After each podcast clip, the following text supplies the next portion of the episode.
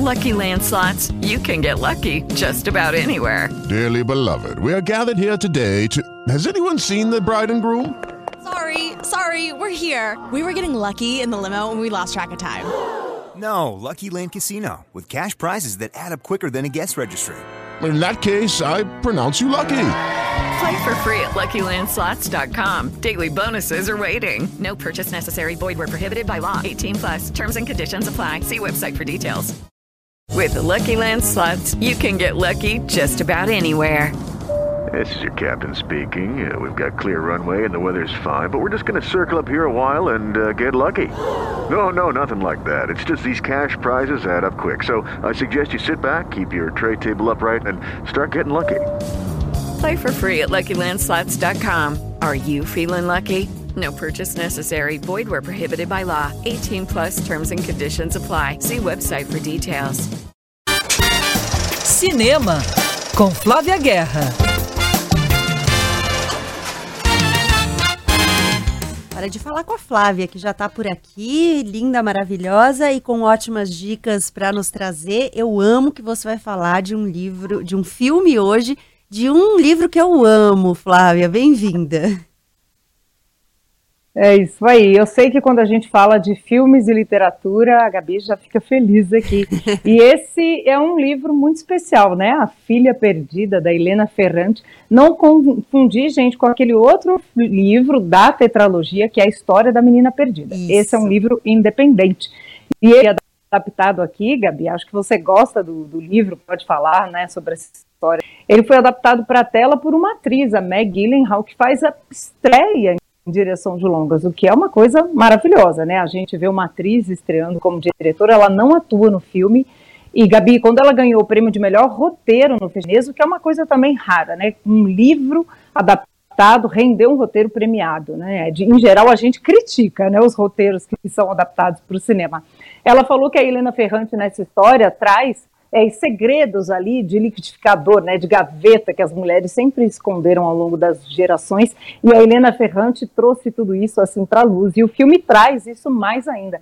Eu não acho que as mulheres escondiam, mas é aquela coisa que é sempre meio falada, mal falada, falada com muita culpa, que é a relação com a maternidade, né? Conta a história da Leda, que é vivida pela Olivia Colman, gente, que já ganhou o Oscar pela favorita, foi indicada ao Oscar ano passado pelo o pai, né, meu pai, e esse ano com certeza vai ser indicada também. Ela é uma super professora de literatura, que mora nos Estados Unidos, mas é inglesa, e está passando férias na Grécia. Ela acha que vai ter umas férias super tranquilonas, até que chega uma família super barulhenta, super populosa ali na praia onde ela está, e nessa família tem uma jovem com uma filha pequena, e ela começa né, a acompanhar essa jovem com a filha, e isso remete à mãe que ela foi, como ela foi com as filhas na infância. Então, né, Gabi, você que leu o livro, até quero ouvir o que, que você tem a falar sobre essa questão, porque é difícil todas as memórias dessa mulher, esse fluxo de consciência, irem para a tela. E eu acho que ela faz de um jeito muito legal aqui, com muito flashback, a gente vê essa mãe jovem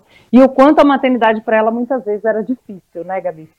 Eu ainda não vi o filme, Flávia. Tá nos meus planos para esse fim de semana, porque eu... no último eu tava de plantão. Mas é, o livro eu acho incrível, assim. Eu sou muito fã da Helena Ferrante. E aí, se você me permite, eu vou só fazer uma autopropaganda rapidinho, porque o Põe na Estante, que é meu podcast de literatura, tem um episódio sobre a filha perdida. Então, às vezes, quem lê o livro quer lembrar os pontos principais. Inclusive, eu convidei o Marcelo Duarte, que foi nosso colega aqui, falar sobre o livro também. E aí você acaba lembrando dos pontos principais. Aí ela trata muito dessa questão da maternidade, como você falou. Muito legal. Quero muito ver. Achei que fosse dar spoiler. Aí assista. Não, aí, não ia dar spoiler, não. É, não, não. E assistam, gente, que está na Netflix. Então tá facinho aí. É um filme denso, eu até comentei com o Coutinho hoje mais cedo, que a gente está afim de ver filme de férias, comédia. Mas esse vale muito a pena, porque é aquele tipo de filme com elenco lindo, que a gente embarca, assim. A quem faz a mãe jovem, né, a da praia, né, essa família grega, é a Dakota Johnson, de 50 Tons de Cinza. Num outro registro totalmente diferente, né? A gente tem uma atriz jovem chamada Jessie Buckley, que faz a Olivia Colman, né, a Leda na juventude. Então é uma delícia ver esse filme de elenco e esses, né, esses pensamentos que a gente esconde, não só quem é mãe, quem é filha, mas né, a gente vai vendo como é que funciona né, a, o subconsciente, a memória, como é que ela chega para a gente, às vezes pega a gente assim, né, no contrapé. Então é um filmaço nesse sentido. Assistam e comentem aqui com a gente, depois comenta também, viu, Gabi? Isso, comento, pode deixar. E tem mais dica para hoje.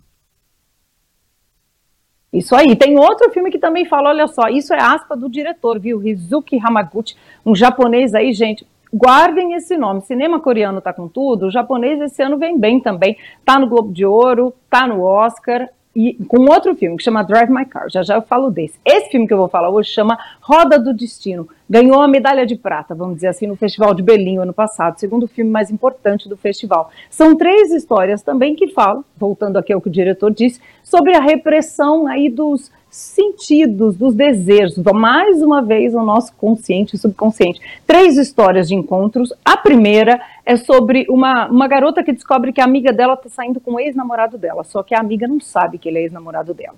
O segundo é uma garota que tenta seduzir o professor universitário. Ela faz uma aposta com o namorado que é seduzir esse professor. E a terceira são duas mulheres que se encontram acham que são amigas de infância e descobrem que, na verdade, elas não eram conhecidas, mas elas continuam esse jogo. Então, é outro filme que fala de histórias de amor, né, de, de, de paixão, de como que a gente se relaciona e com muitos diálogos. Muita gente acha que cinema japonês não tem diálogo, né, aquela coisa mais observativa, mais reflexiva. Esse diretor, o Hamaguchi, ele adora caprichar nos diálogos, tem DRs, mas são DRs gostosas, sabe? Aquelas conversas que você vai fluindo quando você vê, você fala como que eles vieram parar nesse ponto. Então são três curtas dentro dessa história, né, da roda do destino. Como é que o acaso às vezes muda a vida da gente? É verdade, né? não precisa grandes acontecimentos. Às vezes são pequenos acasos, pequenos encontros, né, coisas que acontecem. Então, dois filmes aqui hoje, gente, sobre relacionamento, sobre né, esse estar no mundo e muito bem dirigidos. Filme aqui pra gente entrar na maratona do Oscar, que esses filmes aí, ó, estão no Globo de Ouro e vão vir aí pro Oscar. Anotem. Primeiro A Filha Perdida na Netflix e o segundo A Roda do Destino no cinema. Já já chega no streaming, eu aviso aqui quando entrar também. Boa, dicas preciosas da Flávia. Tchau, Flávia. Bom final de semana. Até semana que vem. Tchau, bom cinema bons filmes.